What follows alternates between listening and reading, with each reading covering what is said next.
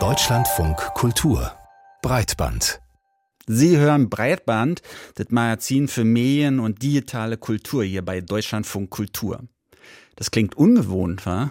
wenn so stark Berlinert wird, oder? Und auch unprofessionell natürlich gilt nicht nur für Berliner Dialekt, auch für Schwäbisch, für Sächsisch, für Hessisch, also eigentlich für alle starken Dialekte und Akzente. Dialekte und Akzente, die sind eben was sehr Individuelles, was man natürlich auch positiv sehen kann, aber in verschiedenen Branchen eben unerwünscht, sei es hier im Radio oder auch im Kundenservice, bei Hotlines zum Beispiel. Ein US-amerikanisches Startup hat nun für diese Branche eine KI entwickelt, die Akzente in Echtzeit verändern kann und behauptet, damit gesellschaftliche Probleme auf Knopfdruck lösen zu können. Martina Weber über eine umstrittene Technologie aus dem Silicon Valley. Hi, this is Alex from the Customer Service Aid. How are you today? Stellen Sie sich vor, Sie als Englisch-Muttersprachlerin rufen einen Kundendienst an und es meldet sich Alex. Vermutlich heißt er nicht Alex, denn er sitzt in einem Callcenter außerhalb der USA. Nehmen wir an Bengaluru in Indien. Dorthin werden Sie verbunden, weil Sie ein Problem mit einer Bestellung haben. Can I get your full name, phone number and address to check in on that order? Doch Ihr Problem ist nicht nur die Bestellung, sondern der hörbare Akzent. I'm so sorry about that. I'll be glad to help you. Auch dafür gibt es nun eine Lösung. Dank einer Software verwandelt sich der leichte indische Akzent des Sprechers in Echtzeit in einen US-amerikanischen Tonfall. Hi, this is Alex from the Customer Service Aid. Let's see what I can do about correcting your order. Was die Demoaufnahme auf der Webseite des US-amerikanischen Unternehmens Sanas spielerisch simuliert, ist eine Software, die bereits in Indien und auf den Philippinen von Callcenter-Beschäftigten eingesetzt wird. Länder, die als Top-Adressen für Offshore-Geschäfte im Kundendienst gelten und wo Menschen in diesem Job aufgrund ihrer Herkunft angegriffen werden. I'm the co-founder and COO of Sanas. Sharat Keshava Narayana kennt das aus eigener Erfahrung. Uh, in einem Interview der BBC Ende August schildert der Mitbegründer von Sanas, wie er als ehemaliger Mitarbeiter aus Indien und später als Callcenter-Inhaber beobachten musste, wie Beschäftigte wegen ihres hörbaren Akzents am Telefon beleidigt und diskriminiert wurden. Jetzt will er sprachliche Barrieren einreißen und die 15 Millionen Beschäftigten mit dieser KI vor verbalen Übergriffen schützen.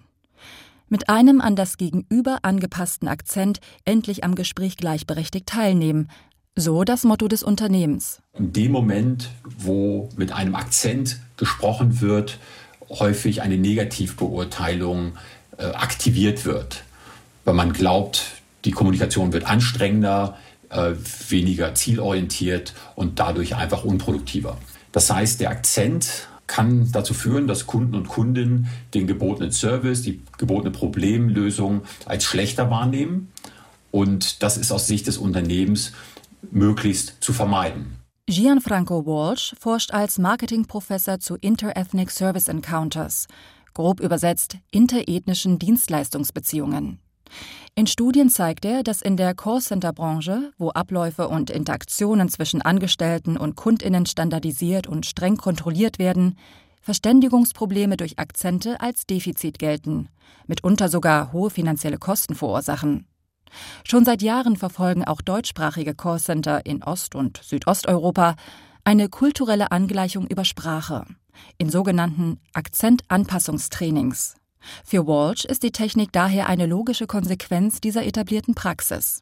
Zögerlich gibt er zu bedenken, für Unternehmen gibt es jetzt die Herausforderung, ist es meine Aufgabe, diese, diese latenten Biases, diese latente Diskriminierung bei meinen Kunden, mit denen ich Geld verdienen möchte, äh, zu adressieren und zu korrigieren? Oder möchte ich lieber mögliche Negativfolgen minimieren? Hey, young blood, let me give you a tip. Use your white voice. Man, I ain't got no white voice. Oh, come on, you know what I mean. I'm not talking about Will Smith's wife. I'm talking about the real deal. Like this young blood. Hey, Mr. Kramer, this is Langston from Regal View. I didn't catch you at the wrong time, did I? Der Film Sorry to Bother You parodiert das sogenannte Voice Whitening von schwarzen SprecherInnen in der US-amerikanischen Realität. Auch wenn die KI vermeintliche Kommunikationsprobleme filtert, so ist sie durchlässig für rassistische und eurozentristische Einstellungen.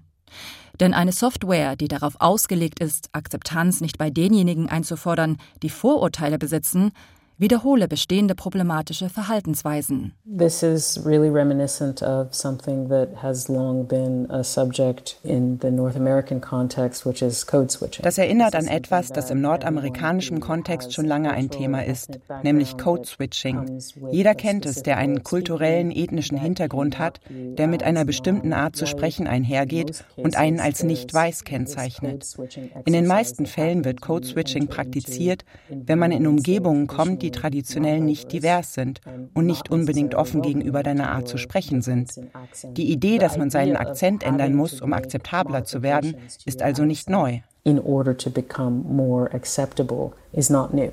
Nekima Steffelbauer ist Unternehmerin, KI-Expertin und Fürsprecherin für diversitätssensible Technik.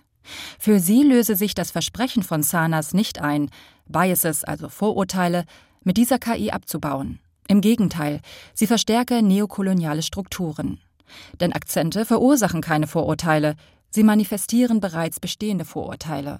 Indem sie etwas Identitätsstiftendes wie Akzente problematisieren, diskriminieren sie dadurch Menschen, die ohnehin aufgrund ihrer Herkunft aus dem globalen Süden am wenigsten Macht in dieser Dynamik besitzen. Und sie ignoriere auch eine Realität, die längst im Netz allgegenwärtig sei. If what we're trying to do is create Wenn es darum geht, ein digitales Umfeld zu schaffen, in dem mehr Toleranz und Akzeptanz für Vielfalt und Unterschiede unter uns Menschen herrscht, dann ist diese Technologie die absolut falsche Antwort. Zudem ist es die absolute Antithese zur Globalisierung, die absolute Antithese zur Technologie, die die Vielfalt der Menschen und die Unterschiede in Ausdruck und Akzent verstärkt. Und Akzentreduzierung wäre in Ordnung, wenn sie für alle und überall gelten würde, aber das tut sie nicht. Accent reduction would be fine if it were being applied to everyone everywhere, but it's not. Sanas sucht derzeit nach Absatzmärkten in Europa und auch nach neuen Branchen. Die Rede ist von Akzentfiltern im Film sowie bei Video- und Audioanrufen. In Zukunft kann neben Englisch jede Sprache und ihr Akzent geswitcht werden. Ist das unsere Wunschvorstellung einer diversen Welt? Die Thematik zeigt, dass wir als westliche Mehrheitsgesellschaft nur allzu gerne Probleme outsourcen, sei es mit Offshore-Kundendiensten oder mit unserer Verantwortung, Rassismus in der Gesellschaft zu beseitigen. Vielleicht sollten wir aber so viel Geduld aufbringen, um hinter die Fassade einer Stimme und einer Technik zu schauen. Thanks for using the 24-hour help service. Have a great day. Eine KI, die die Aussprache verändert. Vielleicht sollte man doch nicht alles machen, was technisch möglich ist.